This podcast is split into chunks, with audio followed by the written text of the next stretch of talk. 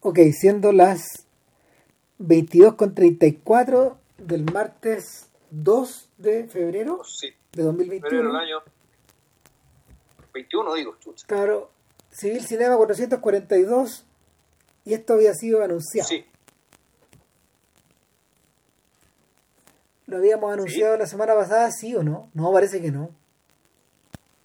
no, yo creo que no, porque Chuta, no, no, tenés razón, esto lo, sobre la marcha después. Sí. Toda la razón, porque nos quedamos discutiendo un rato qué diablos hacíamos y hace rato tenemos anotado eh, Guerra y Paz de Bondarchuk, pero eso es pega. Vilsi ya partió, yo no todavía. De hecho, la termino mañana. ¡Oh, un campeón! Entre medio lo que yo sí hice fue. eh, entre medio lo que yo sí hice fue bajar. Eh, no eso que están escuchando de fondo, porque es un auto que está pasando. No, eh, me bajé la. La serie. Me bajé la serie británica, la del 72, la protagonizada por Anthony Hopkins. Así que. Y, y bajé la. la serie. y-. Claro. Y bajé la. Bajé la película de, de King Vidor. po. Claro, o sea, con Henry Fonde, con Y con Audrey Hepburn. Dijimos, y es José Ferrer, eh, Volkowski, ¿no? Efectivamente, José Ferrer. Bueno, Ya. y hay una cuarta versión que es la que protagonizó hace poco Paul Dano. Pero, Ya. pero no sé si me da para ver las cuatro. Igual yo tengo ganas de ver la, la de la BBC. O sea, en, en eso sí me voy a esforzar. Va a ver cómo, voy a, ver cómo va. Así que voy a estar, voy a estar entretenido. ¿no? Eso no, eso probablemente nos va a tomar un rato, pero llegaremos. Sin embargo, eh, conversamos que nos faltaba cualquier cantidad. Eh, o sea, no, había pasado mucho, mucho tiempo desde que habíamos hecho un OSU y yo propuse hacer late spring o primavera tardía o el final de la primavera. O sea, no, la verdad no sé cómo traducirla, no sé cómo lo traducen los españoles. Eh, al caso da lo mismo. Sí, no, claro. Para el caso de lo mismo, peliculón, una de las grandes películas de la historia del cine, diría yo. Sí, le, no, no, por masacre. No, por masacre. O sea, esto, esto debería estar entre las 10 siempre. Junto con Tokyo Story. Yo- a mí me gusta más esta que Tokyo Story, pero bueno.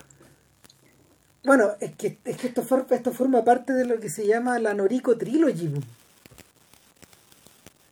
To- los tres personajes que Setsuko Ohara interpreta en películas seguidas, que tienen un carácter más o menos similar, eh, se llaman Noriko. Ya. Claro. Y. Pero, pero. El misterio acá. El misterio acá es que la hace tan especial. Y. Y lo que, lo que, lo que conversábamos sobre Osu hace millones de años, y que yo creo que todavía es válido, es que eh, se trata de películas que son en absoluto eh, son películas en absoluto esotéricas. Todo lo que está ahí simplemente está. Evidentemente que hay simbolismo, pero basta lo que está en pantalla para que para que la película race por sí sola. No hay que explicar más. Y eso, yo- eso, eso yo creo que realmente es impresionante, weón. En el caso de. En el caso de Osu, que en esta etapa de su carrera, en esta en particular, venía emergiendo lentamente hacia un periodo que este es como el segundo periodo, no, este es como el tercer periodo creativo, más o menos. La verdad, yo me ubico un poco, no me ubico, no me ubico tan, tan bien. Pero, pero lo que sí está, lo que sí está claro es que, claro, el, el oso que es muy famoso, el que, el que veneraba a Wim Wenders, el que, el que sigue con atención Hong Sang-soo, eh, el que el que también el que también observa y trata de, trata de trata de seguir sus pasos que tanto Kiarostami como Hou Xiaoshen es, es el que los gringos denominan el late Osu. Es decir el Osu del periodo tardío. Y el Osu del periodo tardío empieza después de Tokyo Monogatari de Historia de Tokio. Este es justo el anterior y este es el este es el este es el Osu que en el fondo llegaron a conocer con, con intensidad los directores de los años 60. Y este, este parte justo después de la Segunda Guerra y culmina con, con Tokyo Story. Y antes de ese hay dos Osu. El, el del periodo mudo, que uno conoce de manera fragmentaria y a través de algunos largometrajes que son muy buenos. Y después está el Osu eh, del periodo sonoro que practicó diversos géneros cinematográficos, incluyendo el noir, películas policiales y, y que, que tiene hartas comedias. Ese es, mueve la cámara, por ejemplo. Y, y es un periodo es un periodo donde él está aprendiendo cómo dominar el sonido un montón de weas pero claro el periodo, este periodo donde se ubica primavera tardía está repleto de obras maestras pues, como como las hermanas todas o eh, hay una hay una cosa que algo Record of a Living Tenement algo así. Parece que estoy mezclando dos películas. Pero bueno las más famosas de todas son tres Late Spring Early Summer y Tokyo Story. Esas son las tres más famosas Bueno, yo lo que leí por ahí era que esta es la primera película que entra en este registro, porque las películas anteriores, en fondo, eran películas donde contaba, donde hablaba de la sordidez de la guerra y de la posguerra.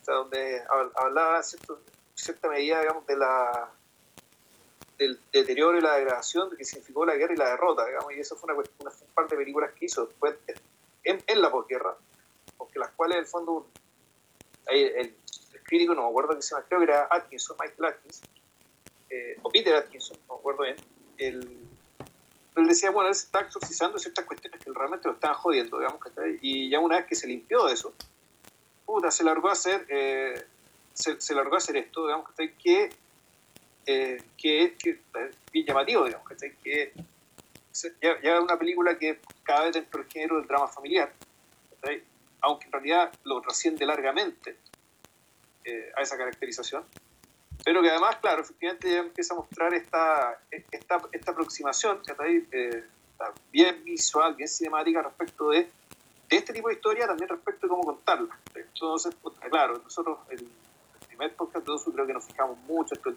tema de la cámara fija, generalmente frontal. Eh, Los quiebres de eje. ¿Ah? Los quiebres de eje.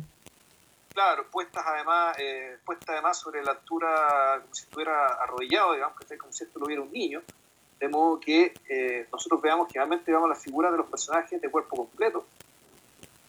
Dentro, dentro de un espacio, dentro de un espacio generalmente eh, geométrico, bien concentrado, bien, bien, como condensado. Entonces la, el, efecto, el efecto de perspectiva no se produce hacia atrás, no una perspectiva que se alarga hacia el fondo, que tú ves algo que se proyecta, hay que se aleja de ti, sino que más bien te da la impresión de compresión, de que lo que está atrás viene hacia ti.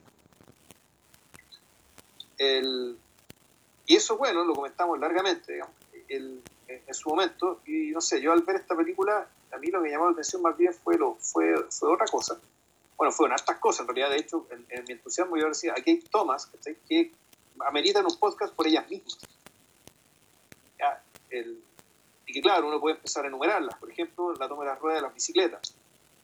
Claro. Ya, el, la corteza del árbol, ¿cachai? Cuando pasa, cuando, cuando, cuando pasa Norico, digamos, que está en medio, en, una calle de la ciudad, la cámara en algún momento deja de seguirla y se detiene en un árbol. Y en ese árbol se tiene de tal manera que se ve la textura del árbol, digamos, y claro, este objeto inerte adquiere una presencia, ¿cachai? El, adquiere una, presencia que no solamente sirve como transición para la otra escena, sino que efectivamente están diciendo algo Entonces, hay un montón de escenas así donde, la, donde eh, más bien escenas tomas, están insertadas en medio de la acción, que te sirven de puente entre, una escena y otra, en que los objetos no es que cobren vida, pero aquí vamos a hablar del efecto que se produce. Los críticos, la gente que habla de la reseña, habla de, cierta sensualidad, de que hay una cuestión sensorial aquí, fijarse tanto de que estos, detalles, estos objetos, se tomen la pantalla, aparezcan y aparezcan con un nivel de presencia que efectivamente eh, tiene el efecto de estimular los sentidos. ¿ya? Esa es la interpretación estándar. Eh, yo, yo, para mí la interpretación es otra. Que aquí lo que tenemos no tiene que ver, la, propiedad no está en los objetos, sino que la propiedad está en, en la atención. Sí. En la, en la, ¿cómo se llama? En la, en la acción deliberada de, eh, de Osu, como cineasta, a la, hora de, a, la hora de hacer su puesta en escena, a la hora de hacer su montaje. De, eh, de fijar y concentrar la atención en cosas que están más allá, o que están al lado, o que están detrás, o que están sobre la historia que nos está contando. En lo invisible, Y que eso, que esa atención puesta sobre, sobre las cosas, tiene un efecto, eh, un efecto multiplicador de sentido respecto de lo que se nos está contando, que ya de por sí es muy pesado.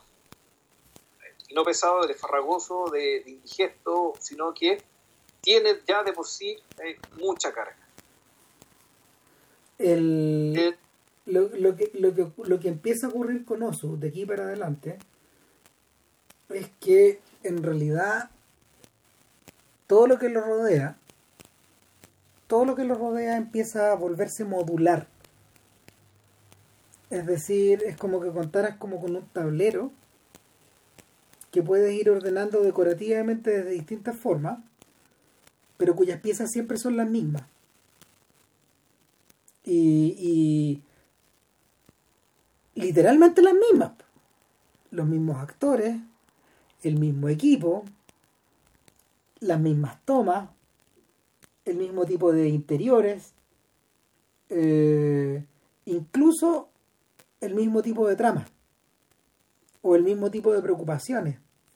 Osu era muy querido en los estudios Shoshiku, donde trabajó toda su vida prácticamente, y, era considerado, se lo consideraban con el mismo respeto que alguna vez se consideró a John Ford, es decir, una persona que, que era, era respetada no solo técnicamente, sino que también moralmente. En parte también porque eh, sus empleadores reconocían que el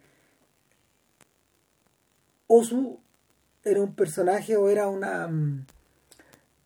Osu era un director que estaba asociado a los temas de la familia. Y los temas de la familia, a nivel social, en aquel momento, y yo creo que todavía en Japón, son extremadamente importantes. Eh, o sea, eso lo deja de hecho en evidencia Family... Ah, ¿cómo se llama esta película? Eh, Family Business. Creo que se llama así o no. La, la de la de Herzog, la esta, que filmó en Japón. Ya. ¿Cachai? Bueno, no, no se llama así, pero da lo mismo. Esta película que filmó en Japón es sobre la familia también. Y y claro, pues, el, Osu Sensei, weón, era puta un, un, personaje que al mismo tiempo era muy respetado porque sus películas eran muy respetadas y eran recibidas de una manera como muy... Eh, no eran eventos, eran precisamente al revés. Eran cosas dadas. Eh, en cierta forma, los japoneses para ciertas cosas funcionan de esa manera. Eh, funciona un poco parecido a lo que ocurre con Miyazaki. Una película de Miyazaki es más que un simple estreno. También es un evento. Pero, pero no es un evento por lo ruidoso, eh, yo diría que es al revés. Es una cosa así. Los filmes de Osu siempre tuvieron muy buen éxito, muy buena recepción de taquilla. Siempre se vendieron mucho, igual que los de John Ford. En parte porque la audiencia a la que estaban destinados los valoraba mucho y, valoraba mucho los conflictos interiores o internos que, estaban como en juego. En este caso, el, conflicto de el conflicto de Late Spring es algo que se vuelve a observar en la última película de Oso. En el amargo sabor del saque. Eh, un padre viudo entrega a su hija en matrimonio y se prepara para sus últimos años. Y con eso resumís toda la película. Y de ahí para adentro es un de ahí para adentro es un océano. Sin fin. De significantes, de, de imágenes, de, de sentimientos, de sensaciones, etcétera. O sea, el, fíjate que en ese sentido yo creo que Osu tiene a pesar a, ver a pesar de que a pesar de que hay mucha gente que eh, como Kiarostami por ejemplo que, que se que se concentran particularmente en esta idea de el, en esta idea del zen o en esta idea de del mu de la nada y, y de y de la contemplación en realidad los verdaderos herederos de Osu eh, yo diría que son otros. O sea efectivamente pueden ser Hong Sang-soo, Edward Yang y Hirokazu Koreeda que son personas a las que les interesan estos temas familiares o estas relaciones interpersonales o eh, la repetición modular de ciertas cosas que eh, a ellos que a ellos les inquietan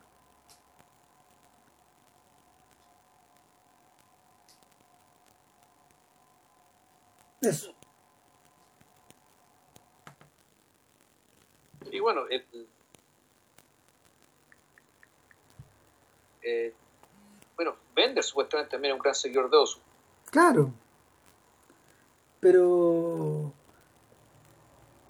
Pero, pero, pero Benders.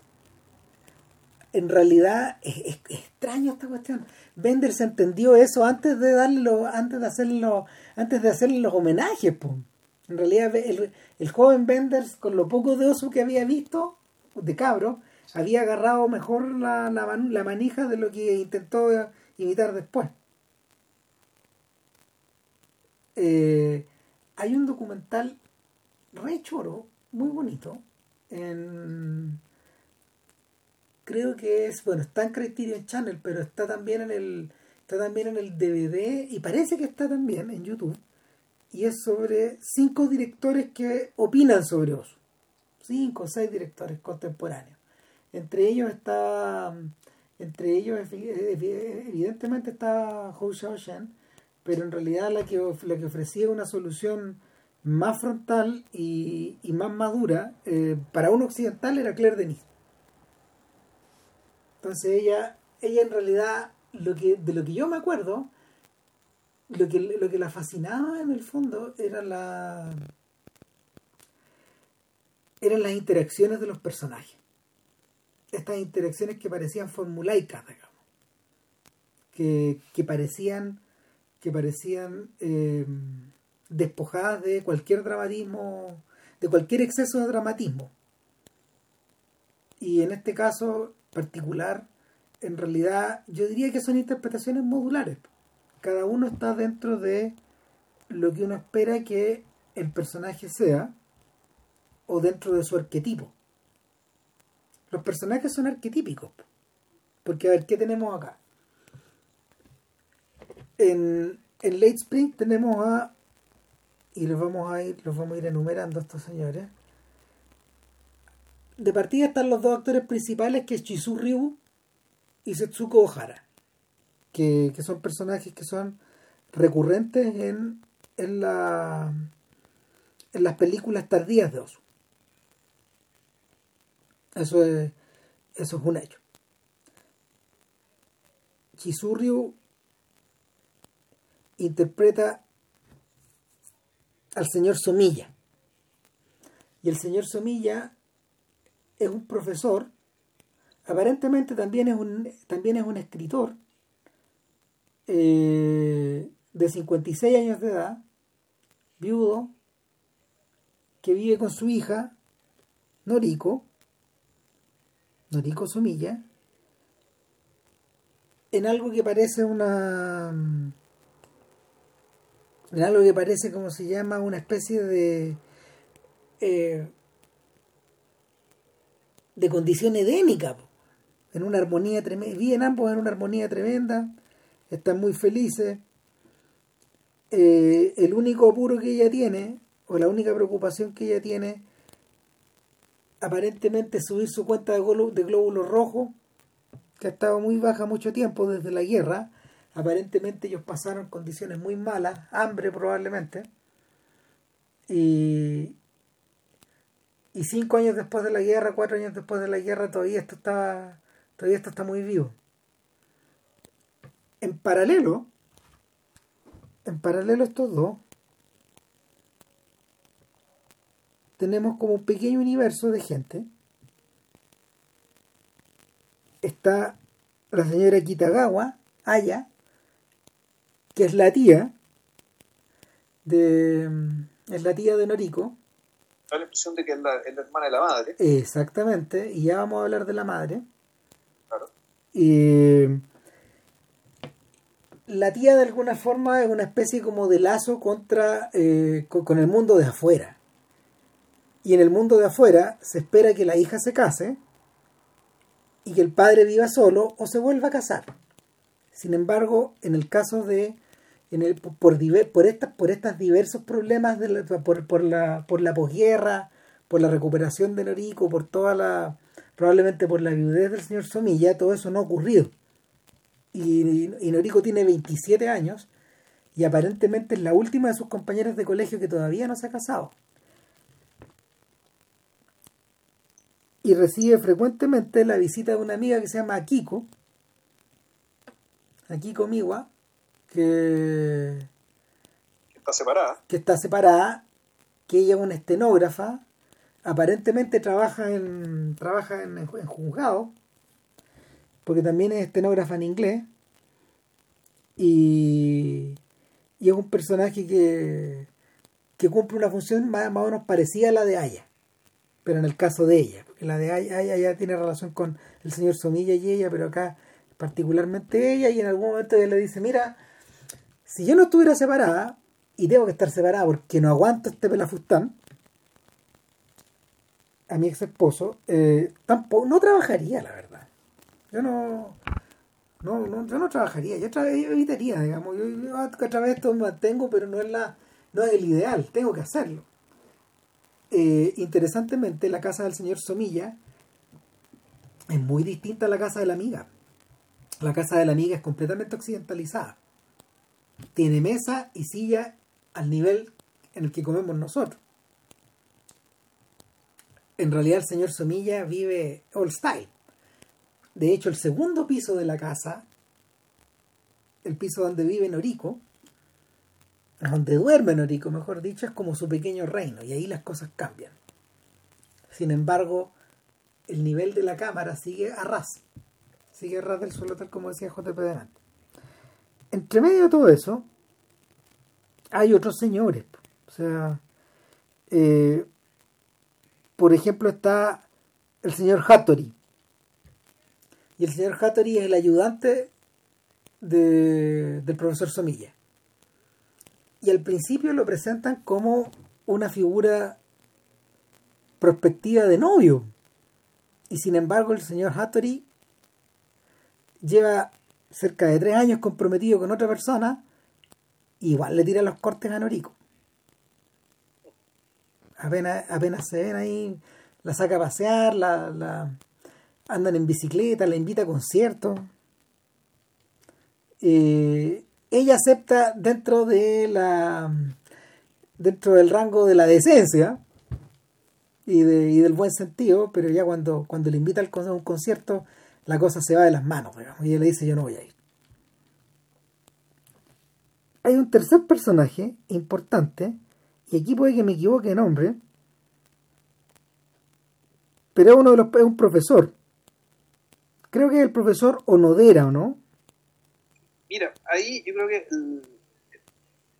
yo, yo, aprovecharía a hablar del, del tanto personaje y la... Sí, efectivamente el profesor Onodera, perdón, sí para dar cuenta un poco, perfilar el personaje de, ella, que creo que el personaje más, no sé más interesante, pero el personaje que tiene más, más rasgos contraintuitivos.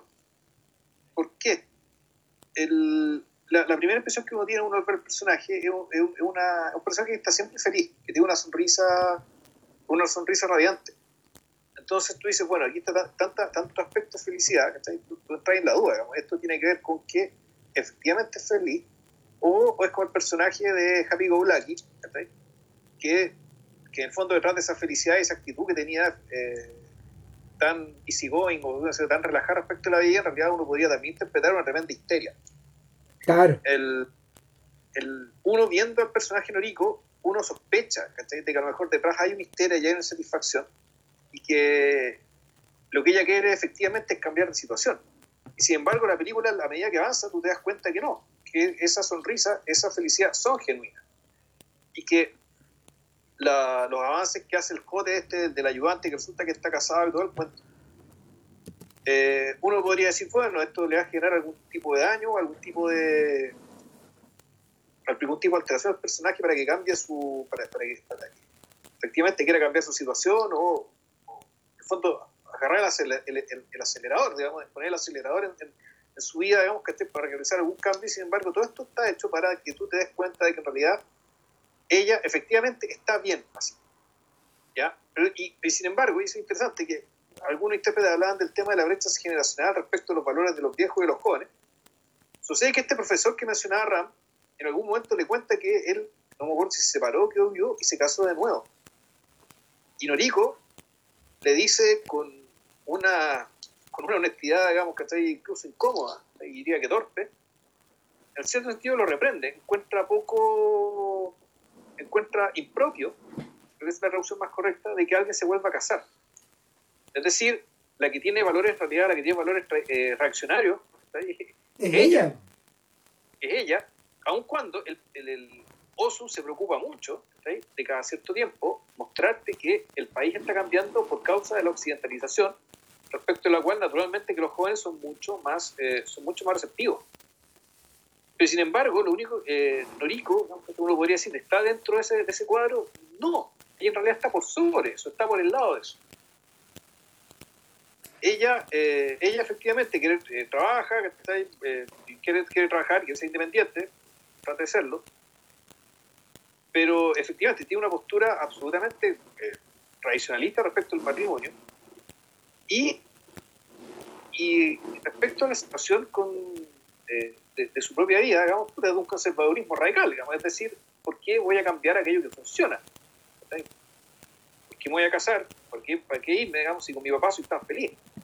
Yo, eh, y aquí, bueno, la, yo viendo realmente la película me acordé de eh, la biografía de Bach, eh, de Johann Sebastian Bach, y yo creo que en realidad no, este no, no es ser los únicos a los que le ha pasado esto, que en la práctica lo que ocurre es que el, su hija en el fondo está enamorada de sus padres.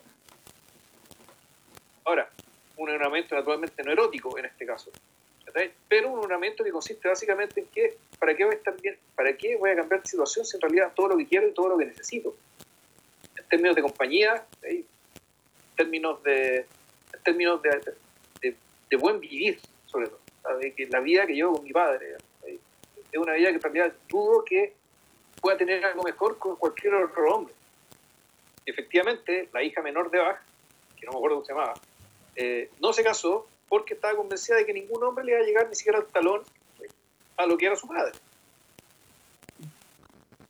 Aquí la situación, claro, nuestro profesor no es Bach, de hecho en realidad es un, es un académico bastante, bastante medio despistado, bien distraído, que un crítico, digamos, que te hacía notar esto de que en algún momento confundía al economista Friedrich List con el pianista Franz Liszt. Ah, pero ese es un atado, no, no, no, pero ese es un atado de que el, el crítico no entendió bien ahí. La traducción, en la traducción de Criterion, de hecho, arreglan el problema. El equivocado ahí eh, es como se llama el o sea, en realidad al principio de la película lo que está lo que está haciendo el caballero es que lo escribe mal lo escribe lo escribe con lo escribe con Z en vez de S ¿cachai? y, y, no, y el, y el en la revisión el, ayudante lo, le arregla, digamos, pero claramente es un señor despistado que está en su mundo. Claro, entonces ese despiste es importante porque uno podría atribuir ese despiste el no entender realmente qué es lo que quiere su hija. A mí me da la sensación, a mí me da la sensación de que lo que ocurre es que eh, ocurre en general, a ver, en realidad hay que partir por lo que no mira yo creo que yo creo que para poder para poder penetrar en esta para poder penetrar en esta en esta relación que parece tan nuevamente voy a usar la palabra tan modular es decir tan formulaica también porque el propio Osu volvería sobre este tema muchas veces. El, el crítico que decía por ejemplo el que hablaba de la diferencia generacional en realidad probablemente estaba pensando también en las películas en las películas que vienen ¿cachai? En las películas que vienen, porque, porque Osu de verdad enfrenta eso en una película que se llama eh, algo así como Tokyo Twilight, ¿cachai? Que es como de seis años después, Y ahí efectivamente hay un combate entre generaciones. Ahí está clarito. y, y, hay un cambio. Hay un cambio que se está produciendo y en el fondo eh, personajes como la amiga de Notico empiezan a aparecer eh, de manera prominente. En realidad de, lo que, de, lo que habría, de lo que cabría hablar es que estos dos se han unido como están, en parte por la guerra y en parte por en parte por todas las penurias pasadas, pero también yo creo que por la muerte de la madre. La ausencia de la madre es tal que no se la menciona sino hasta el final de la película. No se habla de la madre. No se habla, Y e, e, es, algo que, es algo de lo que ellos no conversan en el fondo. Y porque probablemente eso está asociado a un dolor muy grande. Algo inexpresable. Mira, mira lo que es. Tenet me ha hecho mucho daño. Eh, me, ha hecho mucho daño porque ahora hay ciertas cosas que las veo como si fueran de raspa adelante. Ya. Eh, aquí voy, voy a que una, una de las escenas clave de la película, que es cuando la cuando ellos van a, a, Kioto. Claro, hasta el final. Antes de que, antes de que ella finalmente se case. Tú puedes entender eso como si tú la película, si la historia fuera al revés. Ese viaje en realidad es la luna de miel antes de empezar toda una vida juntos. Sí, ¿Cachai? Si es que la, si que la historia se contaba al revés. Y resulta que eh, también hay un tema especular ahí, ¿cachai? Porque así como de la madre nunca se habla, ¿cachai? Del marido nunca, se, nunca aparece. Nunca se lo nunca muestra. no existe. No. Y esta es una decisión brillante de Osu y de Kogo Noda.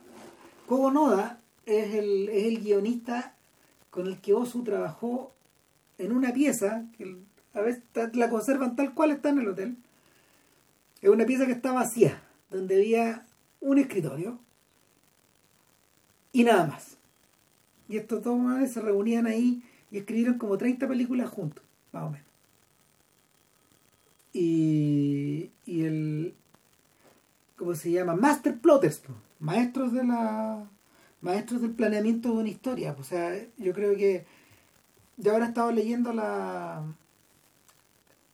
esta serie de conversaciones que, que Cameron Crowe eh, sostuvo con Billy Wilder a mediados de los años, finales de los años 90. Y, claro, ahí queda muy en evidencia que Crowe como, Crowe como buen, como buen guionista, director, más guionista que director, eh, interroga mucho a Wilder acerca de su colaboración con Charles Brackett y después con Diamond los dos guionistas que lo acompañaron prácticamente durante el grueso de su carrera, salvo algunos casos aislados. Y, y en el caso de eh, en el caso de Wilder, claro, él, él, frecuentemente habla de esto de plantar una idea en la cabeza del espectador.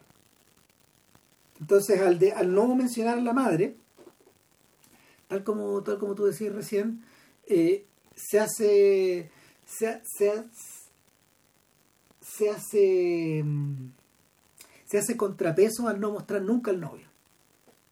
Básicamente porque esas dos figuras están desterradas de, esas, esas dos figuras están desterradas de la historia porque padre e hija forman esa forman es lo que está es lo que está siendo explorado acá. De hecho la novela en la que está basada la película se llama tal cual.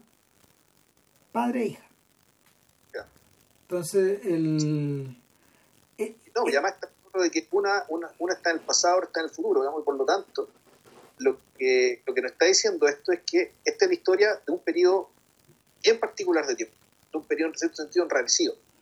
Sí. En el cual, digamos, realmente solamente existieron ellos y solamente podían existir. Efectivamente, es un periodo cargado de eh, cargado de potencial dramático también, porque en una vida en una vida como la que vivieron ellos, probablemente eh, el momento en que están más cerca es precisamente este, cuando no hay una madre eh, que medie la relación que medie la relación hija madre natural en la natural en esta clase de familia, o tampoco existe un, tampoco existe un marido o un ye que, que, en el fondo funcione como yerno respecto a sus suegros. Entonces, el, este es un tipo de situación excepcional que por lo mismo se presta dramáticamente para ser explorada.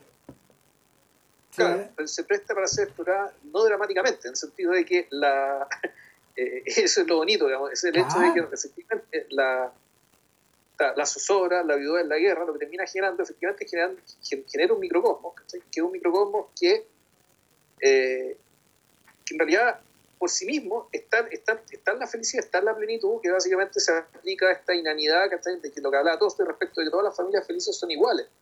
Es decir, no hay interés, digamos, en ella. En cambio, todas las familias son infelices, digamos, de distintas maneras.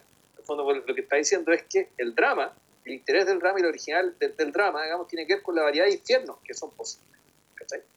En cambio, esto que ha logrado esta, esta familia azarosamente, sobre la base de la tragedia, claro, es algo que por sí mismo no tiene interés, salvo cuando, ¿cachai? efectivamente empieza a intervenir los de afuera. Como tiene que ser. O sea, y por experiencia propia yo te puedo decir que cuando uno pierde a un papá eh, antes, entre, eh, comillas, antes de tiempo, lo que hace, lo que hace en general, lo, que hacen en general los hijos es tender a proteger al, otro padre. De una manera, de una manera instintiva. Y, y, en ese sentido, no es que se inviertan las reglas de no es que se inviertan las reglas de, de, cuidado y autocuidado, sino que en el fondo eh, se acomodan nomás se acomodan y se desplazan, cambian los contrapesos. No, y, fondo, y lo, que pasa uno podría, digamos, que comprarlo con, lo, con, con, la figura, con las representaciones, la, las composiciones moleculares químicas, ¿cachai? Los enlaces se multiplican. Exactamente, entonces empezáis a funcionar, empezáis a funcionar, seguís funcionando como hijo, pero también empezáis a funcionar con otros roles ahí. Claro. Y... Por lo tanto, se fortalece. Claro, los lazos se fortalecen, pero también crean otras interacciones que también pueden llevar a algunos problemas, como puede, como el señor, como el señor de, la historia también le explica a ella. O sea, y, por lo mismo, por lo mismo, el, la misión en la que está el padre puede ser leída de, dos formas. Y esto es lo tremendamente atractivo de la película. Puede ser una misión, puede ser una misión que en el fondo no es que sirva para torcer la historia, ¿cachai? No es que, y, para, y, para, y para regresar para regresar estos rieles al lugar donde estaban, porque eso nunca va a ser así. Eh, nunca va a pasar de ese modo. Sin embargo, sin embargo, lo que sin embargo lo que lo que realmente parece estar ocurriendo y esto es real, eh, eh, fíjate que me impactó verlo, es que Noriko de repente se da cuenta de que es víctima de un complot. También podéis verlo de esta forma. Porque en un momento, o sea, en, un momento, dale, dale, dale tú. No, no, lo que pasa es que la, la reacción de Noriko cuando se da cuenta de que, eh, que ahí está, eh, ahí está la duda, cuando efectivamente el, el padre le empiezan a buscar una novia, y el padre parece haber la posibilidad, digamos, de buscar una novia, efectivamente Noriko la reacción de Dorico no es el enojo, hay un enojo de ella, ¿cachai? Y hay un, literalmente un despecho. Ahora, Randy, esa posibilidad tiene que ver con que se siente, se siente que es parte de un complot, o sea, que la víctima de un complot, o derechamente estaba celosa. Y, ahí, y, de ahí, digamos, ¿cachai? y esa reacción la que más se me hace a mí es que efectivamente Noriko está enamorada de su padre. Que en, el fondo esta, esta potencial vecina que le anda buscando la tía, ¿cachai? Para que se case con el caballero, de modo que no se quede solo y de modo que la hija se pueda casar. Porque todo esto está movido por el imperativo de que las mujeres se tienen que casar. Es que, bueno, uno dice, bueno, esto tiene que ver con, una concepción tradicional de la, de la familia, digamos, del rol de las mujeres, de convertirse en la esposa de alguien. Eh, y, claro, hubo un, crítico que decía que, claro, cuando hijo se niega a casarse, o es porque sabe que casarse implica convertirse en la mujer de alguien. ¿Ya? En cambio, ella, por una parte, es una mujer libre que trabaja, qué sé yo, y al mismo tiempo cuida a su padre, pero más que la, que la esposa. Y además, bueno, esta concepción tradicional también se acrecienta con el hecho, que nunca está dicho, pero yo creo que también es importante, en aquel entonces, que era el hecho de formar familia y tener hijos para construir un país destruido. Totalmente. Sí, ese, O sea, el deber de la mujer es de casarse y además, Era, era algo, digamos, que ya... Que, además estaba dado por una necesidad histórica del país en ese momento. Exacto. O sea, el... Entonces, claro. No, dale no. No, no, tú, tú. No, ya se me fue lo que iba a decir, voy a sacarlo No, bueno, mira. Muchas veces se dice, muchas veces se tiende, igual que pasa con. Igual que, mira, a ver. Pasa lo mismo con Jean Renoir y con John Ford. Eh, se los tiende a encasillar muy rápido. Porque en el fondo la gente tiene que este, este, se tiende a tratar de explicar todo con la misma fórmula y se tiende a pensar que esta gente fue de la misma forma siempre. Y, lo mismo pasa también lo mismo pasa también con Fritz Lang, por ejemplo, y con toda esta gente que tiene una obra que atraviesa un largo periodo de tiempo, que atraviesa el siglo XX en, en, buena parte de su magnitud, y, y con Osu, con Osu suele a Osu se lo suele malinterpretar sobre la base de, de las últimas películas particularmente. eso, eso viene, eso viene, eso viene en realidad de un problema. Eso viene también de, de, la forma en que los occidentales hemos estado leyendo las películas japonesas en los últimos, en el último medio siglo. Osu fue el último de los cineastas clásicos, de los grandes cineastas clásicos, de estos que, de estos, de, de, de estos los que, con los que uno creció los que crecieron, con, los que uno creció eh, leyendo sobre más que viendo películas. Fue el último de, los tres importantes en, emerger hacia afuera. Eh, Kurosawa emergió prácticamente a principios de los años 50 con Rashomon y, y su obra se prestaba para una para un intenso intercambio de opiniones o intercambio de, valórico con Occidente, permanente. En parte porque tal como Miyazaki le interesaba mucho basar, utilizar, utilizar su materia, o sea, sacar su materia prima de Occidente. Muchas veces. Una y otra vez, una y otra vez. Desde Hamlet hasta novelas, hasta novelas policiales, el uso de la música, todo lo que tú quieras. Por otro lado, con, mi, con Misoguchi, en realidad el impacto de Ugetsu y el impacto de, del teniente Sancho, que hicimos un podcast, o de la vida de Oharu fue tan grande que, que prácticamente monopolizó la conversación en torno al cine japonés durante, no sé, buena parte de los 50. Fue, fue, fue gigantesco. Y eso es algo, de hecho, que, no sé, uno yo he visto, yo he visto poco Misoguchi, yo, yo no lo tengo asimilado. ¿Cachai? Sin embargo, Osu aparece con Tokyo Monogatari recién a fines de los 60, no participó, no participó, nunca, nunca ganó un festival importante. Osu llega a ser conocido o medianamente conocido en Estados Unidos y en Inglaterra y en Francia después que después que algunos de sus filmes empiezan a aparecer en el Festival de Nueva York o empiezan a ser exhibidos en París. Osu es conocido póstumamente, prácticamente para todos los efectos. Y por es él murió dentro de todo joven. A los 60. Claro, o sea, eso para Japón, bueno, es, es absolutamente prematuro. Es un, es un país donde la gente vive mucho más tiempo. No, claro. Ahora, lo que le pasa a Osu un poco es lo que le pasó a Kiarostami, un poco también, de alguna forma. Su recorrido está concentrado de tal manera que, que en realidad eh, zambullirse en la obra es, continuar y continuar y continuar dando braceadas. Eh, Osu, además tenía el tenía el hándicap en contra de que la cultura alcohol- alcoholizante de Japón le hizo papa el hígado. Entonces murió, murió relativamente joven y murió soltero. Eh, no se habla mucho de la presunta homosexualidad de Osu. Se la ha sugerido muchas veces. Él vivía con su madre, él vivió con su madre toda su vida. Y,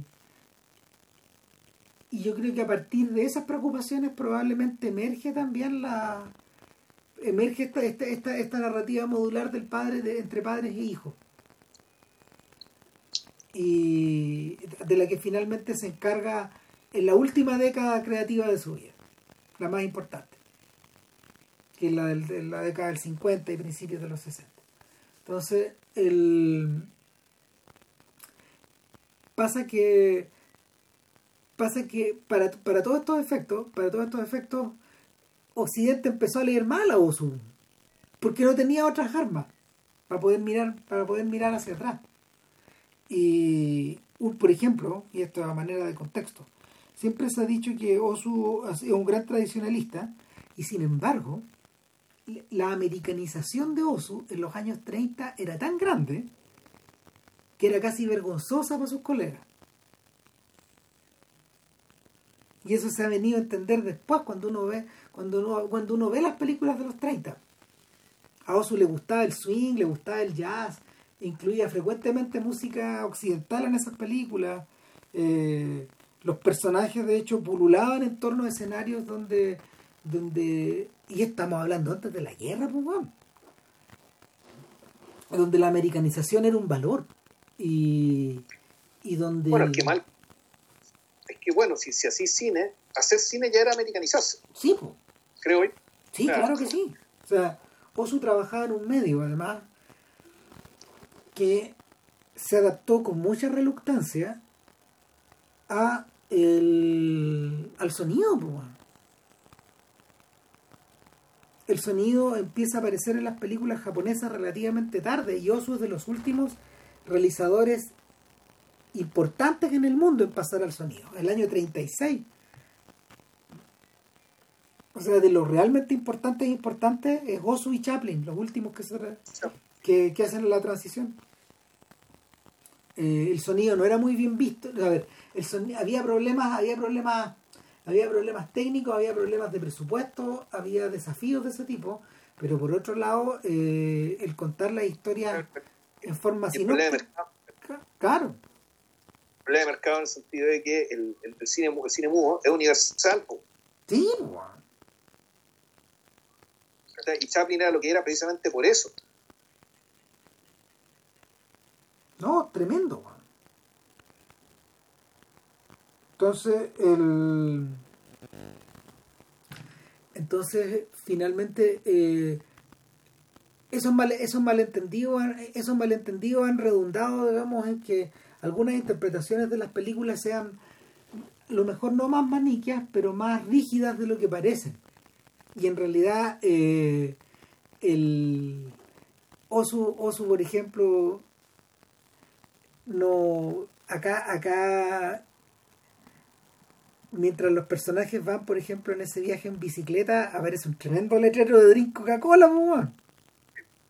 y, es- Claro. y es práctica Claro, pero y está inserto está inserto no como una mm, a ver no en forma política sino está inserto de una manera similar a como por ejemplo Edward Hopper el pintor inserta los letreros en sus cuadros ahora, por político, el, cuando Rand dice, claro, político no es que esté diciendo, puta, qué desastre que nos estamos americanizando, digamos, que esté- sino más bien esto es la constatación, es decir, el país está cambiando. ¿ya? Feta cumplir No es ni más ni menos. El país está cambiando y, nuestro, y, y ese cambio y esto yo creo que la, en el fondo yo creo que este es como el, está la, maestría real de Oso, digamos, que está ahí respecto de que la el, y, en Guerra y Paz también lo vamos a ver después, el, en el fondo del guito nosotros tenemos tres carriles, tenemos el carril de la anécdota, tenemos el, el, tenemos de la anécdota, la de hace la historia de este padre y esta hija, de, esta, de este padre que quiere que su hija se case, él no sabe muy bien por qué, pero cree que tiene que ser así, y la hija que en el fondo que no quiere casarse, que está enamorada de su padre, aunque ninguno de los dos se dé cuenta o lo, ve de esa manera, eh, está, esa, está ese carril, está el carril ya, está el carril de el, del cambio espiritual, son lo que realmente le pasa en la cabeza entre estas dos personas, y esas dos historias están muy unidas. Pero también está este otro carril, está el carril de la sociedad en transición, la sociedad en cambio, lo que, lo que cambia y lo que no cambia. Entonces la maestría aquí, y, en Gary Paz también se nos vamos a dar cuenta cuando, cuando hablamos de la película, que es lo mismo, que en el fondo estas, estas, tres hilos no van en paralelo si están completamente imbricados. No, las cosas que pasan acá no se explican unas sin las otras. Ya. Son tres hilos que están ahí armando una trenza, y es una trenza que está puta, perfectamente hilada. De modo que nada, nada parece gratuito, nada parece caprichoso todo tiene una razón de ser explicable y entendible. Eh, y, que, que, no viene pues, dado por la necesidad del guion, sino que viene creíblemente dado por que, que viene dado por básicamente por cómo, cómo funciona la vida, cómo entendemos que funciona la vida ahora y cómo funcionaba aquel entonces. Que si bien, claro, las cosas cambian, las fuerzas, las fuerzas que están detrás son, son siempre las mismas. Que como dice Ram, se combinan de otra manera. La modularidad. La modularidad. Claro. Una cosa que sí uno podría, decir que hay una escena, Que el, el, malentendido este, en el fondo de convertir a Osu un tradicionalista japonés, ¿cachai? Que en el fondo arma, un estilo muy, muy basado en las particularidades de su país, ¿cachai? Toda la cosa. Eh, tiene que ver con, el, con la escena del terror, ¿no? Sí, es radicalmente importante. Eh, primero que nada ocupa una buena porción de metraje. En segundo lugar... Eh, sí, se le dedica tiempo. En segundo lugar, estamos observando de manera intensa a estos, a estos artistas, en particular, en particular al actor del teatro no, que, que está detrás de una máscara, entonando una canción donde se, donde se trenzan, tal como, como tú decías recién, pasado, presente y futuro, donde se trenza la felicidad con la congoja y en cierta forma también con la con la resignación. como el actor está, está imposibilitado al estar detrás de la máscara, de poder expresar esas emociones, las emociones las va expresando en su canto, pero al mismo tiempo en el interplay que va teniendo con el coro y con los músicos. Sí, creo que hay un, si mal no recuerdo, hay un segundo significante. O sea, hay un segundo personaje que tiene una importancia aparte del coro. Eh, es que hay un, hay un músico, hay, hay, hay, un músico atrás. Hay un músico que está haciendo percusión. Pero no es un actor, sino que es parte de los músicos. Sin embargo, él, él, también va él también va acompañando, pero no, hay un solo actor. Hay un solo actor arriba. Entonces, el, el, resto, el resto de la gente, los asistentes, están observando prácticamente en trance esto, sin expresar emoción alguna, hasta que Noriko observa que al otro lado y en primera fila se encuentra la potencial futura esposa de su padre. Y ese rostro, que también parecía el de una máscara, cambia en una mueca de disgusto, de dolor, de vergüenza,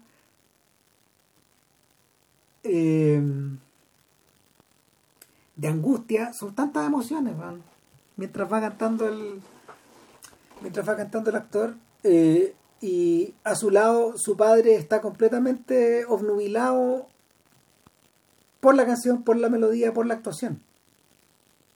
Claro, bueno, hay que decir que un teatro no es un teatro típicamente japonés, que es un teatro que se basa en, efectivamente, en la abstracción, en la desnudez, en, un, puto, un talento superlativo aparte de los actores, porque efectivamente tienen que expresar mucho, con muchas restricciones en términos de elementos, de, aquello con lo que pueden expresar. Pero a mí lo que me llamó la atención fue que esto está puesto como también como una especie de declaración, una declaración de principios de parte del mismo oso. Es decir, que hay, hay un espejo, digamos, que está ahí entre la película que estamos viendo, no en términos de trama, sino también en términos de forma, en términos de exigencia, en términos de disciplina, entre el, la película que estamos viendo y la obra que estamos viendo dentro de la película. La obra de terror que estamos viendo dentro de la película.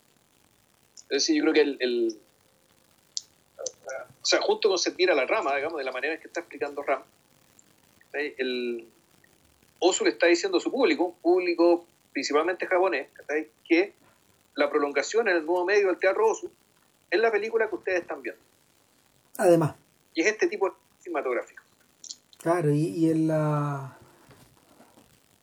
Y posee, y posee las mismas estructuras modulares que el teatro, que el teatro no. Es interesante, ¿eh? es interesante verlo así porque tú avanzas una generación y en realidad cambia el paradigma y se transforma en el paradigma del buto.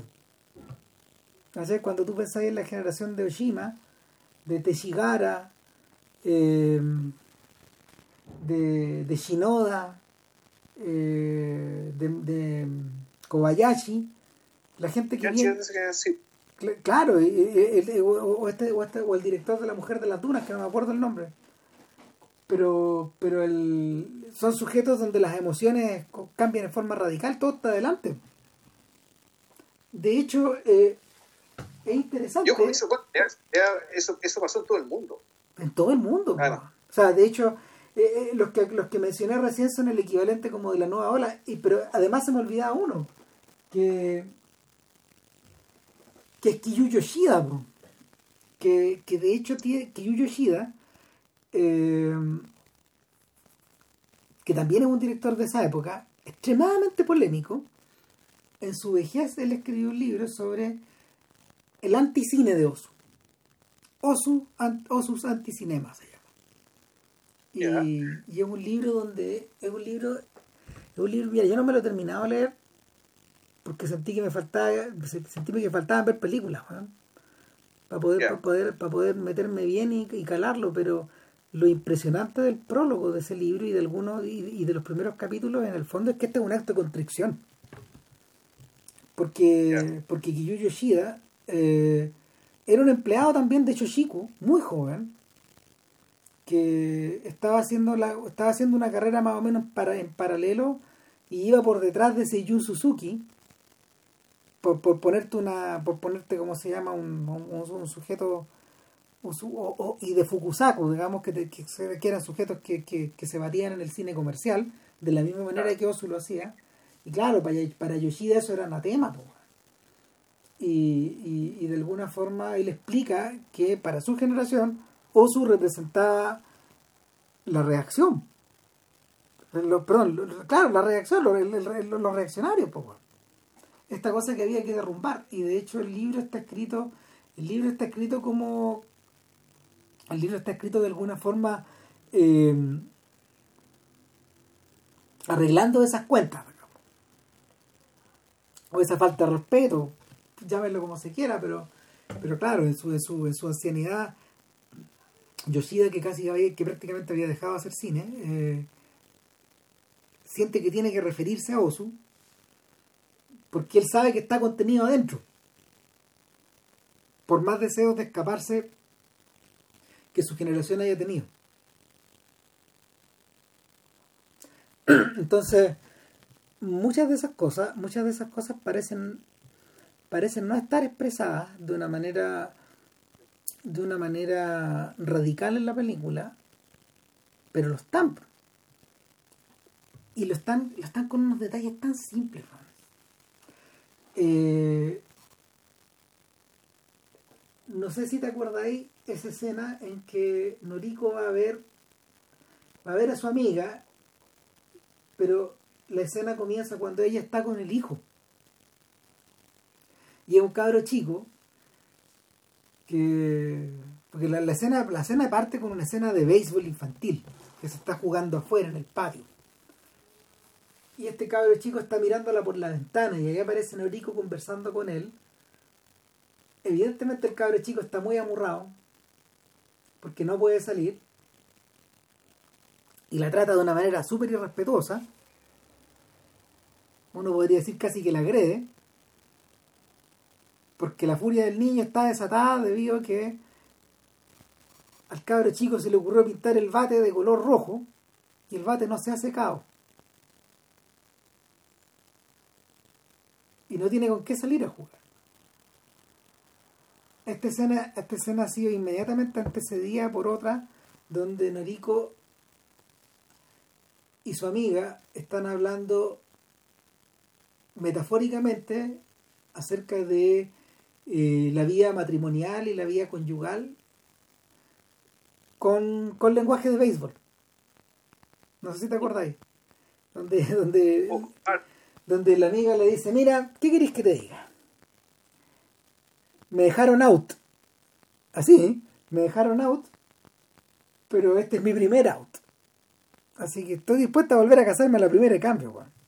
Cuando vuelva a estar al bate, ahí te aviso. Eso le dice. y, se ríen. Claro, después, después de eso viene la escena del béisbol, viene el cabre chico enojado y todo, claro, y, y el con ese cabre chico no cabe diálogo posible.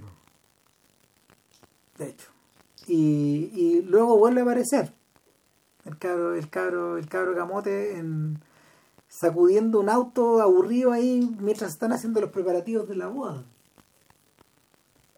En paralelo, y aunque parezca mentira, la tía, Aya, eh, ella también en el fondo es un personaje que es un personaje que, que de alguna manera refleja ese cambio o refleja ese enrielamiento. O sea, la tía está cumpliendo de alguna forma el papel que cumpliría la madre, y eso, eso lo notamos al final. Pero por otro lado también está jugando a. también está jugando a Celestina. Eh, y da la sensación y da la sensación de que ha jugado varias veces, pero que le han dejado out. O sea, uno de ahí es un personaje que entre que siente que tiene que cumplir un deber es decir, que ella es un engranaje entre un reloj que naturalmente la trasciende y un reloj que además se puede tener, aunque tiene, que, tiene que ser probado. Y versus también puta, el, el, deseo también bien humano de sentirse importante, digamos, por, por el hecho de cumplir este deber. El, pero tanto ella como la amiga, como el, y eso es interesante, como la como el, el, ayudante, e incluso como el, profesor que se, que se haya vuelto a casar, aunque en menor medida, pues es un personaje que tiene un poco más de profundidad, eh, profundidad propia. Los otros personajes son funcionales, son, son una especie de coro.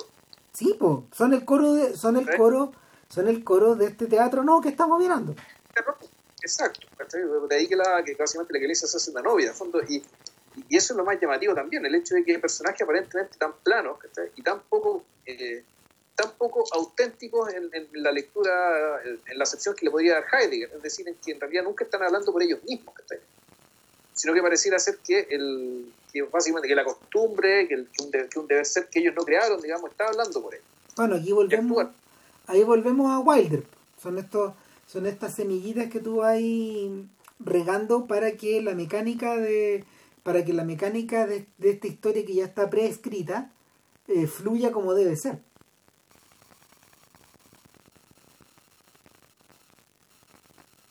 ¿Cachai? Entonces, el, eh, eh, en ese sentido, en ese sentido, la película, la película flota arriba de esta, de estas pelotitas que la van desplazando. El argumento flota. El, ahora, hay otra cosa que cambia y, ya no tiene que ver con los personajes y, y, es lo que de alguna forma lanza la película a la estratosfera. Hay gente que hay gente que la hay gente que hay gente que llama a esto los gestos de oso. hay otros que eh, se refieren a ellos como las marcas de fábrica, digamos, como las estilemas. El, yo le, le leí el, el- los pillows, También, escenas almohadas, digamos, son, son estos inserts ¿cachai? que se ponen, a los cuales puta, ya aludí al principio un poco, ¿cachai? pero creo que ahora se puede profundizar más. Eh, claro, aquellos que el fondo con, un- con un solo insert ¿cachai? te manda la escena para, como dice Ram, para la estratosfera. claro. donde claro, donde, donde los está ahí básicamente se, se vuelve el- la relación de, de los sentidos se vuelve de, de- de los sentidos de las escenas se vuelve exponencial Eh, yo diría que la más notoria de todas, en este caso, es la escena de la bicicleta. En parte porque... Eh, sí, en parte yo porque creo que la pero bueno ¿Cuál? la del jarrón Ah, no, yo, yo también estaba pensando las de las piedras en la arena, pero pero pero pero la lo que pasa es que el, la de- lo que pasa es que la del jarrón es concentrada. Y a ojos occidentales lo que más llama la atención son las bicis. Porque es una especie de construcción dentro de la otra película, es una película dentro de la otra. ¿Cachai? Y y es una película que es una película que está compuesta por un principio, un desarrollo y un final. Y, y, y, es tan así que, que se gatilla de pronto.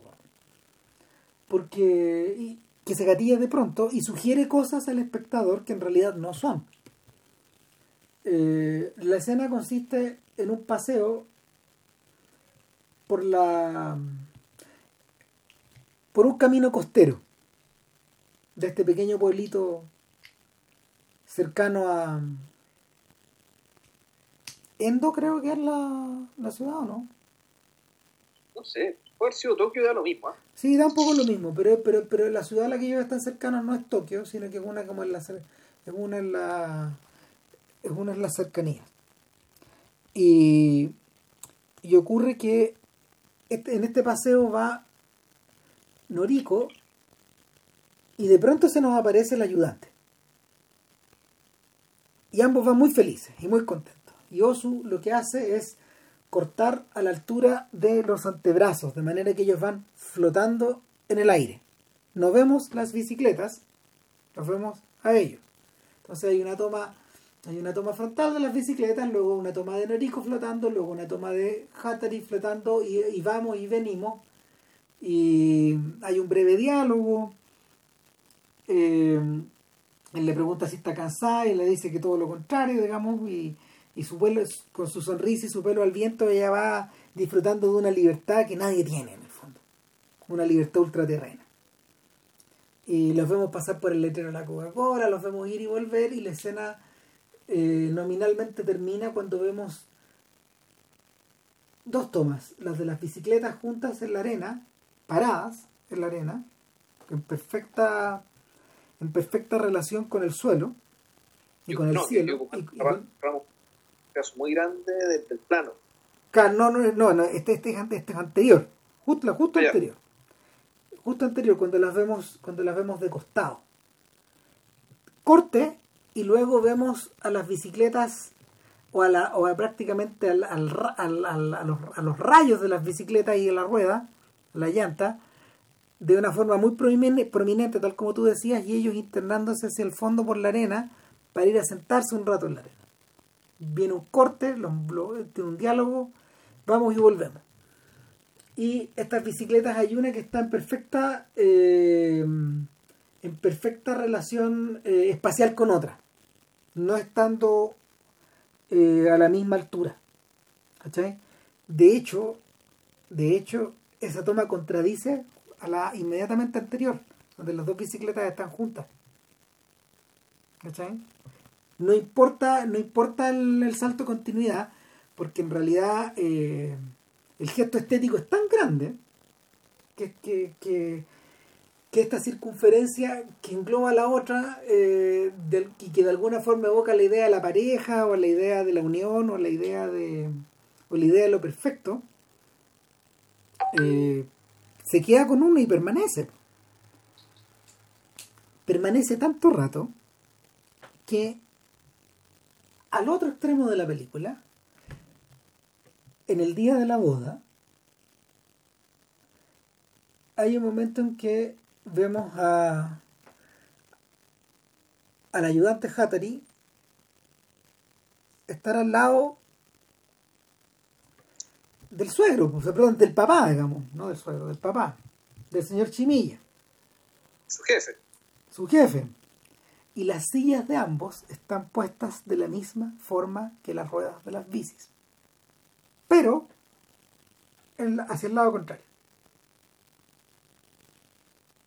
Es exactamente el mismo gesto. Es especular. Esta vez Hatari está compartiendo ese instante íntimo y de plenitud y de felicidad, pero con el padre, ya no con la hija. Y él siempre ahí, ahora, y ahora entendemos la relación que, existe ahí, eh, eh, es la de un puente en el fondo, entre, entre el padre y el mundo, o entre el padre y las cosas. O sea, para, para todos los efectos, Hatari no era un yerno, sino que era un medium y, es un gesto tan pequeñito que, queda, que se queda ahí. Hay otro gesto al que se refieren mucho, eh, y es el gesto que realiza una vez que, una vez que, una vez que el padre hacia el final también acude a ver a la hija vestida de novia, que es una escena muy famosa de hecho, y, y donde la hija le da las gracias, etcétera, y de alguna forma se despide de él. Eh, es en esa escena donde ellos abandonan el plano y salen por detrás de, una pared, pero Aya, que lleva las maletas de Noriko, afuera de la casa del padre, da una vuelta y da otra vuelta circular y luego se va. Y el, el, gesto le ha llamado la atención a algunos críticos porque en realidad, ¿para qué se da dos vueltas? Bueno, se ha dado vueltas para ver si no se le ocurre, para ver si no se le está quedando algo, obvio. Pero esto de girar como émbolo, en realidad nadie lo explica, pero le da el sentido a la escena por completo, es como un bucle. Y, y, es finalmente movimiento dentro de un cuadro, pues, dentro de un cuadro estático. Eh, y y bueno, y para terminar está la, bueno, también, también está esta, también está esta escena donde eh, el profesor y su colega, que los ha acompañado en este paseo a, a Kioto, porque, porque, él vive en Kioto, perdón, claro, porque él los ha paseado y todo, eh, están en este, en este templo, sentados hablando acerca de las cosas, acerca del pasado, acerca del futuro, y vemos intermitentemente tres piedras que están en la arena, tres piedras negras que están en una especie de arenal, una especie de piscina de arena. Y Osu corta en una dirección, luego las enfoca de otra, luego las enfoca de otra. Como si fueran las distintas maneras de, las distintas perspectivas de mirar una pura cosa. Y, y, nuevamente se, se, evoca esta sensación como de, de traslación, de movimiento, de, de cambio de eje, Del, del, cambio de eje de la conversación finalmente. Mira, si el, todos estos gestos, o sea, los gestos que tienen que ver con las cosas principalmente, que tienen que ver con los objetos, eh, tiene, tiene que ver con el siguiente, con, con, con, un siguiente supuesto, y, lo voy a ejemplificar con el ejemplo de la toma del jarrón la toma del jarrón también es muy famosa. Es sumamente famosa, sumamente discutida. Puta, hay un montón de interpretaciones. Puta, hay un video ensayo muy bonito sobre esa toma, donde te, habla de las, de las, distintas interpretaciones que han dado críticos tanto orientales como occidentales. El, me gustó mucho el, un crítico japonés que decía, bueno, la mayoría de la gente se preocupa del jarrón, en realidad debería preocuparse el cuadro completo. ¿Eh? ¿Por qué? aquí lo que tiene esta la escena en que Noriko está a punto de decirle a su padre, decirle la verdad. Porque aquí un momento en que todo lo que se da, por supuesto, y lo que no se dice, está la, la, tremenda complicidad que tienen los dos, pues, pero que está puesta, sometida a estrés, por la, básicamente por la necesidad externa, digamos, de que ella se case. El, diálogo perfecto entre ellos, que consiste básicamente en no dialogar, porque no necesitan hacerlo, en algún momento ya ella tiene que decirle, papá, es que no me quiero casar. Y ella em, empieza a, conversar sobre eso. Pero el papá, eh, pero, el papá básicamente le da una respuesta media no elusiva, sino que la conversación no entra al punto en que ella quiere. Y en eso el papá se queda dormido. Y mientras ella, igual con su sonrisa, porque sigue estando muy feliz, porque esto es como hablamos al principio, es una especie de luna de miel invertida, es decir, esto ha sido un día muy pleno, un día muy alegre, digamos, que es una gran despedida. Eh, ella básicamente no puede decirle a su padre lo que ella quiere. Y mientras el padre duerme, empieza a roncar. Ella empieza a pensar respecto a ella misma, respecto a su situación. Mira hacia alguna parte y insert, vemos un jarrón al lado de un mueble. Detrás del jarrón están las ventanas de papel. Y las ventanas de papel se proyectan eh, hojas de bambú mecidas por el viento. Eh, corte, volvemos a mirarla a ella, que, sigue pensando y que en algún momento, si mal no recuerdo, se queda dormida y, la escena vuelve a terminar esta toma del jarrón. O sea, la toma del jarrón tiene la doble función de, o mejor dicho, la imagen del jarrón, tiene la doble función, por un lado, de, interrumpir el pensamiento en términos que está haciendo es darnos, eh, pistas de interpretación para saber qué es lo que está pensando ella o en términos de qué está pensando y por otra parte también cómo cierra la escena es decir, cómo transición hacia otra cosa que viene la interpretación al respecto de, bueno si, es, si esta toma interrumpe el pensamiento enorico ¿qué es lo que está pensando enorico? Uno dice, no, bueno, está pensando en su madre el carro vendría de su madre que está pensando actualmente en ella misma, en la necesidad de cambiar y de no cambiar de, cómo, eh, de cómo ella quiere que las cosas no cambien y sin embargo efectivamente se ve forzada que las cosas cambien. Y, claro, supuestamente la toma da cuenta de eso. Sin embargo, para mí ninguna de esas interpretaciones es particularmente satisfactoria, tampoco es claro que esa toma sea una toma atribuida siquiera. Es decir, que esa, que esa imagen del jarrón sea algo que efectivamente está viendo Norico. No es claro en absoluto. No. Lo que sí eh, sí, algo que uno podría decir, digamos, que es parte, que, yo creo que es parte del estilo y que hace, eh, que hace que el cine oso sea tan particular es que, volvemos, es, es, es la tensión, Es la tensión, o la tensión de Osu, o, si es que la, efectivamente la cámara está atribuida, sería la tensión del personaje. Pero esa tensión, en el fondo, lo que hace es, traspasar, eh, traspasar, no sé, eh, traspasar los objetos, que hay ciertas cualidades espirituales. Y al mismo tiempo, uno podría pensar también que, el, y que las cualidades de esos objetos también, en cierto sentido, están, presentes en la estructura de nuestra rama en la estructura de lo que los, los personajes viven y son. Es decir, aquí lo que se quiere dar es, creo yo, es la, un poco la idea de, de, continuidad de equivalencia, de, fondo, de una gran integración de mundo.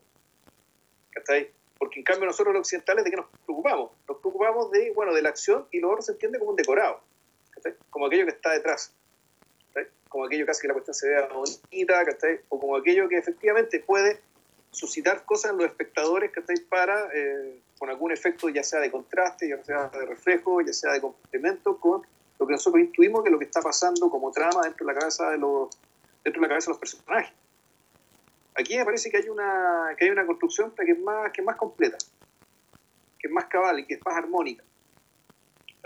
Entre aquello que se mueve y aquello que no se mueve, aquello que no está, aquello que, no, y aquello que está, aquello que no está, aquello que está vivo y aquello que aparentemente no está vivo. aquí hay una, aquí, aquí hay una construcción súper armónica y codependiente de lo que pasa y lo que te muestra y que en cierto sentido son la misma historia, están en un mismo plano. Son un todo. y, y, esa, y ese sentido de todo, creo yo, es lo que hace que la obra de Osu y muy pocos realizadores, digamos, han sido capaces de transmitir esto, digamos, sea realmente tan única. Estaba pensando a propósito de eso. En la, en la escena final, po donde esas dos cosas parecen estar unidas. Cuando, cuando el profesor vuelve a su casa después del matrimonio Y después de esa otra escena especular, donde él está con la amiga de, su hija, en esta escena, esta escena que hace eco a la escena, eh, está, está en el mismo bar donde su hija y el otro profesor, su colega, estuvieron al principio, hablando precisamente de, de casarse y no casarse, y la conversación vuelve un poco a la misma lógica, donde ella le dice, pero por favor, usted no tiene que estar, usted no tiene que volver a casarse para sentir, para no sentir que está solo, no lo haga si, si usted no quiere. ¿De verdad lo iba a hacer? Y él le dice, la verdad es que no. Pero si yo no lo hubiera, si yo, si yo no hubiera dicho eso, si yo no hubiera dicho que me iba a casar, mi hija nunca hubiera salido del hogar. Y algo que conmociona a la a lo que conmociona de hecho a, a esta chiquilla y bueno continúa tomándose los cinco los cinco saques seguidos que se estaban pegando cinco pencazos sí lo que pasa es que claro Ahora, esa conmoción se produce también porque creo que ella en, en, este rol aparte ese personaje aparte de hacerse cargo de ser parte del coro en el fondo de aquellos que empujan a que la cosa ocurra de la manera que la sociedad espera que ocurra ella claro. también en cierto sentido uno podría interpretarla como la reacción del espectador sí o sea, claro que, que sí la idea de que la de que las cosas ocurran sobre la base de malentendido, aunque en este caso sea un malentendido eh, inducido. Claro. ¿Eh? Pero más allá del tema del malentendido de que uno hace las cosas porque quiere o, o porque no quiere, porque en fondo la interpretación era que los dos actúan porque básicamente entienden lo que piensa el otro. Exacto. ¿Eh? Ahora, yo no creo que sea necesariamente así. No. El, en fondo, este, este es como la, es la lectura eh, es una lectura que está hecha puesta básicamente para agrandar para agrandar la tragedia en términos dramáticos ¿sí? para que el, funcione mejor. Sí, nuevamente vol nuevamente volvemos a esta idea de ir poniendo las piedritas en el camino para que nosotros vamos haciendo el camino. Es, rara esa sensación te van dejando las piedritas pero el que para que transites por el camino pero el camino lo vas haciendo tú. Y y bueno, a lo que iba, pues, no vemos, eh, a ver, Osu juega, Osu juega con algo que a Ruiz le interesa harto, por ejemplo, que es esto de las presencias fantasmales. Nunca los vemos irse, pero sí vemos el lugar vacío y que de repente se apaga, se le apaga la luz. Corte, vemos al profesor caminando por su, por su calle, en dirección a su casa, abre la puerta llega la empleada y le dice, bueno, ¿y cómo salió todo? ¿La hija se fue bien? Sí, sí, se fue bien sin ningún problema.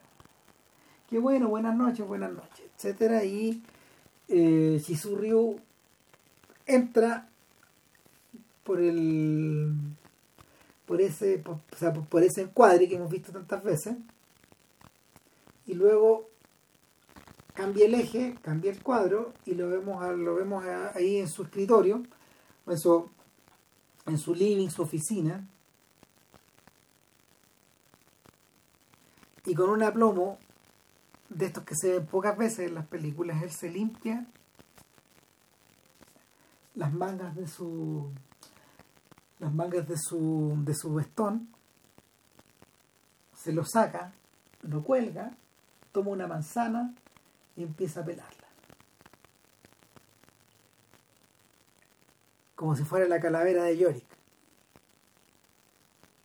Y la manzana la empieza a pelar, a pelar, a pelar, a pelar claro, hasta que de repente. Un movimiento, claro, un movimiento muy diestro y además tiene que ver con que la, la, la manzana va robando y el cuchillo y le va sacando, le va sacando la cáscara. Claro, es como el mundo que va dando vueltas, es una cosa así. Eh, todo está aludido.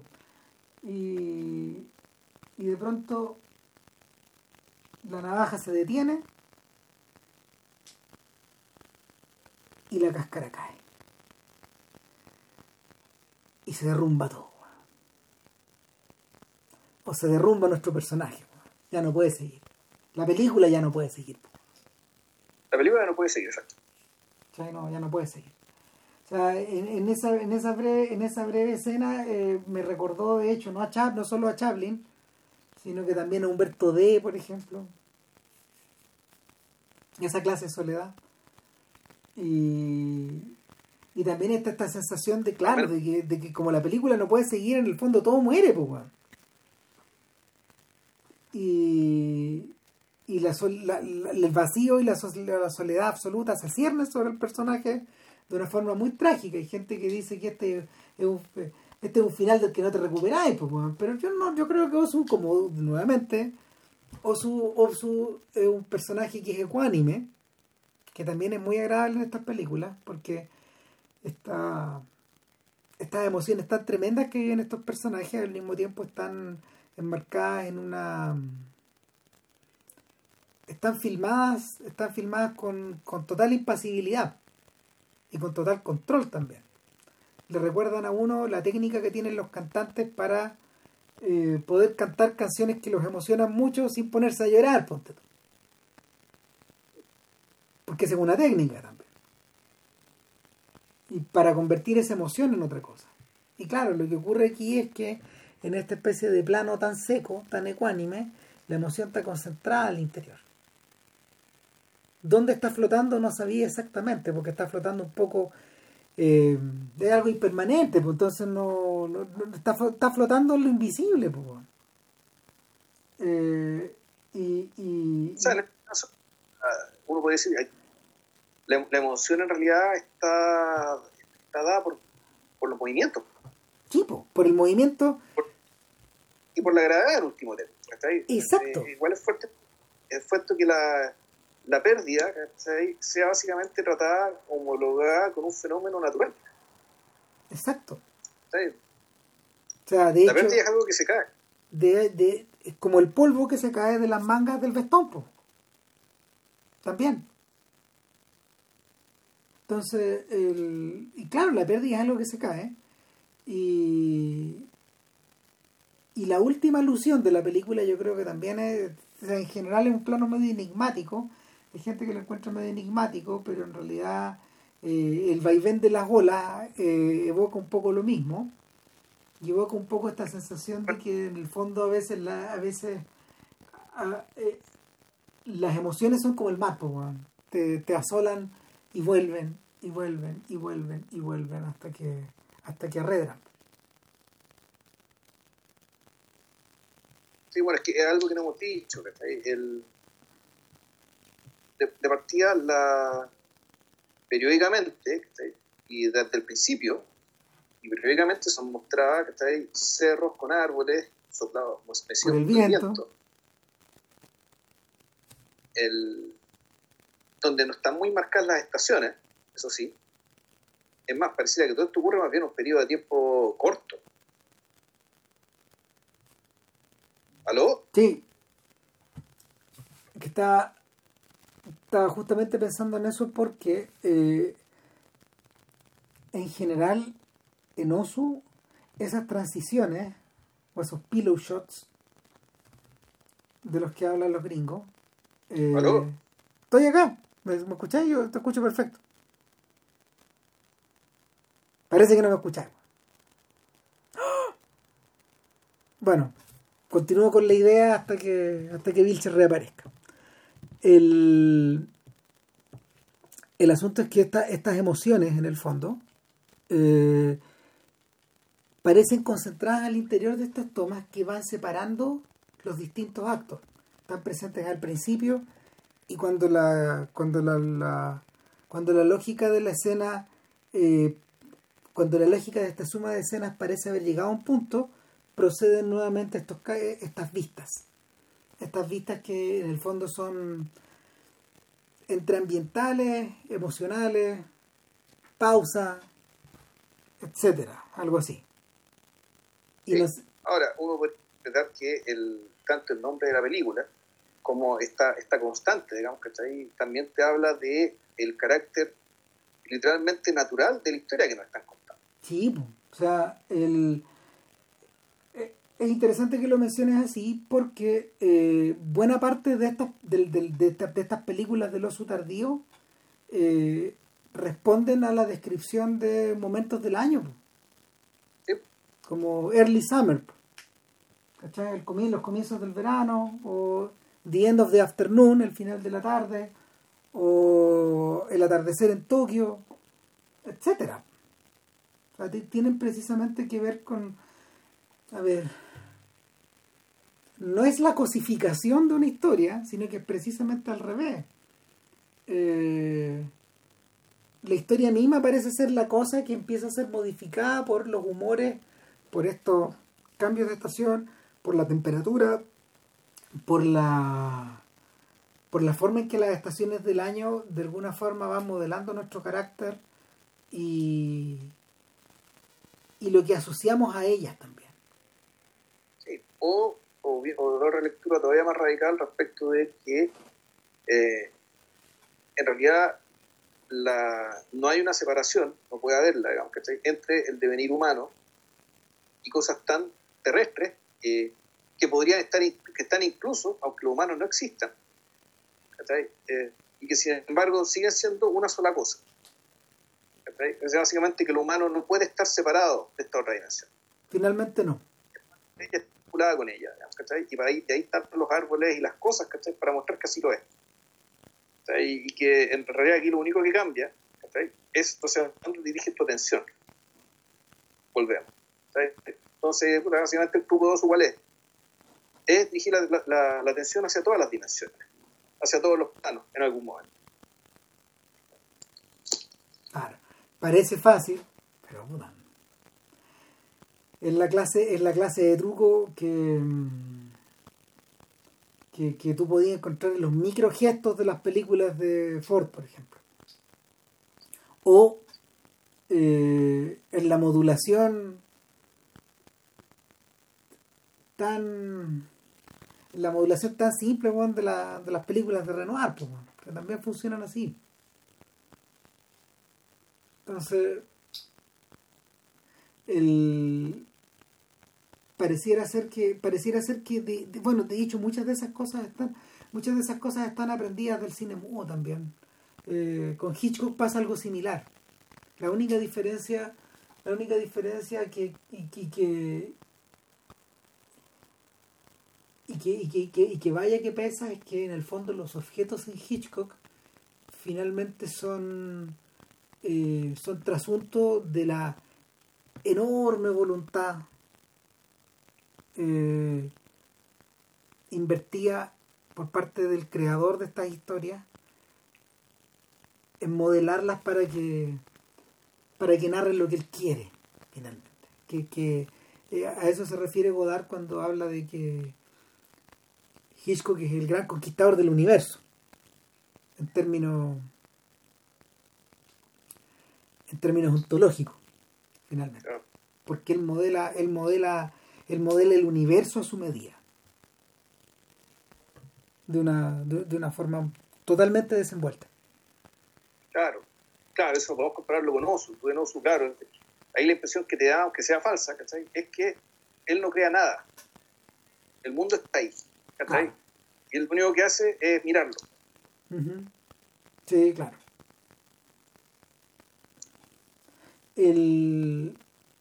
Es curioso, fíjate que, que mm, cuando se refieren a la biografía de Osu, eh, ninguna de esas, ninguno de esos datos pareciera estar, pareciera estar relacionado con, con este realizador que uno, que uno observa después, porque en el fondo, no sé, pues Oso era un cabro, a ver, Oso era un cabro chico que tenía, que estaba como al seno de una familia más o menos acomodada. Y, y que era un porro en el colegio. Dejaba la cagada, dejó la cagada siempre. Eh, se comportó siempre a sus anchas. Nunca hubo una. Nunca hubo una idea acerca de a qué cosa se podía dedicar este cabrito. Y,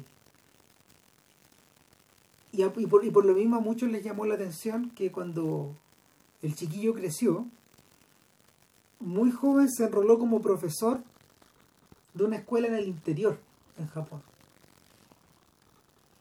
Y una escuela que está precisamente en, pueblitos como este, digamos, al interior, en, los cerros. De hecho, hay gente que la ha ido a filmar y todo. Y algunos apuntan a que ese gran cambio, ese gran cambio en la manera de observar las cosas se genera ahí. La verdad yo no estoy muy seguro. Pero lo que, lo que sí ocurre es que cuando Osu regresa, regresa con interés de meterse en las películas. Y es un interés que es un interés que venía motivado una tremenda afición por las películas anteriormente que uno puede uno puede por ejemplo homologar a la, a la fascinación de, del joven Hitchcock cuando cuando está cuando está trabajando todavía en esta empresa de publicidad o eh, a la que a la, que él había entrado haciendo como la práctica como a los 14 años 15 años o es medio parecido al hecho de a la, a la fascinación que siente el propio Jean Renoir por las películas eh, una vez que una vez que él entierra un poco el sueño de querer ser alfarero en frío que era una cosa en la que estudió bastante y todo eh, son personajes que de alguna manera como que llegan medios laterales a esta weá em, pareciera ser un poco que en ese sentido el carácter de Oz es medio parecido al de Kubrick también son personas evidentemente que, nunca ocultaron su mediocridad en algunas otras áreas para poder dedicarse con total con total concentración a estas. No, no, no estamos hablando de científicos nucleares, eso voy. O sea, eh, el joven Kubrick también tenía un notorio, un, notorio desprecio por las matemáticas y por toda, por toda clase de, de educación formal. pues Este pendejo empezó a sacar fotos un poco por reflejo y, y después por afición y ya después por profesionalismo nomás. Y una cosa llevó a la otra, finalmente. Ahora, la pregunta es, ¿qué grabamos después?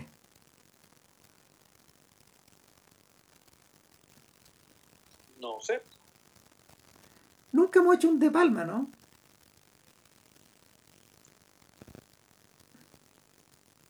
No, yo recuerdo. No, ahí, fue, ahí flota el fantasma, de... flota el fantasma, de fan fatal, po. ¿Cuánto la, cuánto la odio a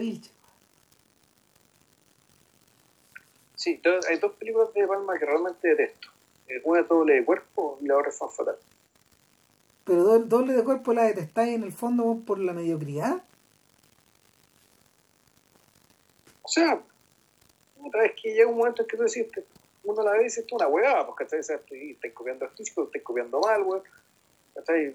Esto ya lo vi mejor hecho, estoy claro, porque, tiempo. Porque por lo menos eh, Estallido Mortal y Vestida para Matar es pastiche bien hecho, muy bien hecho. Sí, esas son buenas. O sea, son son pastiches de excelencia. Brillante. Está. Yo a Fan Fatal le tengo buena, pero no es de podcast. No. No, no es de podcast.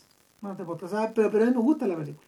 Ahora, tú la otra vez mencionaste Carlitos Way. Peliculón. Hagamos Carlitos Way.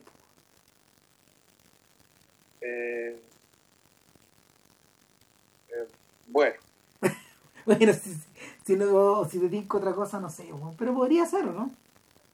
Sí, pero mira, pero no, no ¿por qué resolverlo acá de darle a lata a los pobres eh, auditores sí, hacer que aquí, ¿Qué no Sí, no, estaríamos dando jugo, Pero bueno, ya vamos a ver qué pasa. Igual tuvimos bien la duración. Una hora treinta y ocho. Así que está bien. Sí, está bien. Cuídense eso, cuídense más que nunca, que estén muy bien y coraje y muchas gracias por la paciencia. Chao.